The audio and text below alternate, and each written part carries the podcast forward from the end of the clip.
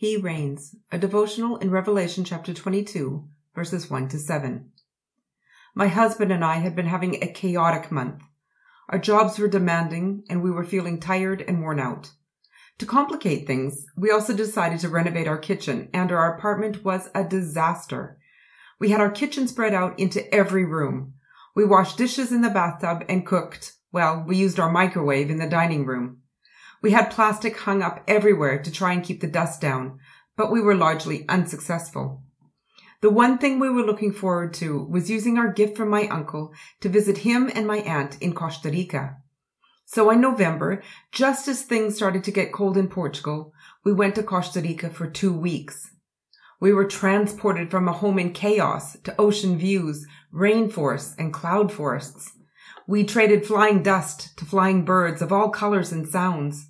We traded cold, wet weather to warm, sunny days.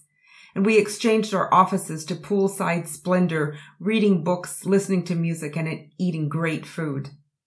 It didn't take long for me to forget the chaos I had left behind and enjoy this new reality.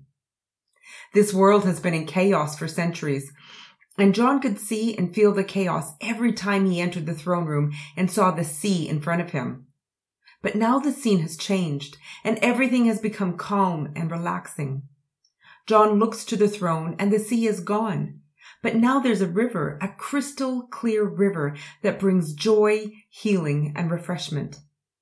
As his eyes try and take in the view, he notices the trees that line the river. They're the tree of life, only they aren't being guarded by angels wielding a sword. They are completely available to and for everyone to approach and eat from. We will, for the first time since Adam and Eve, be able to eat freely from the tree of life. God and Jesus are there, but sorrow and sadness are not. Light is there, but darkness is gone. Peace is there, and chaos has been banished.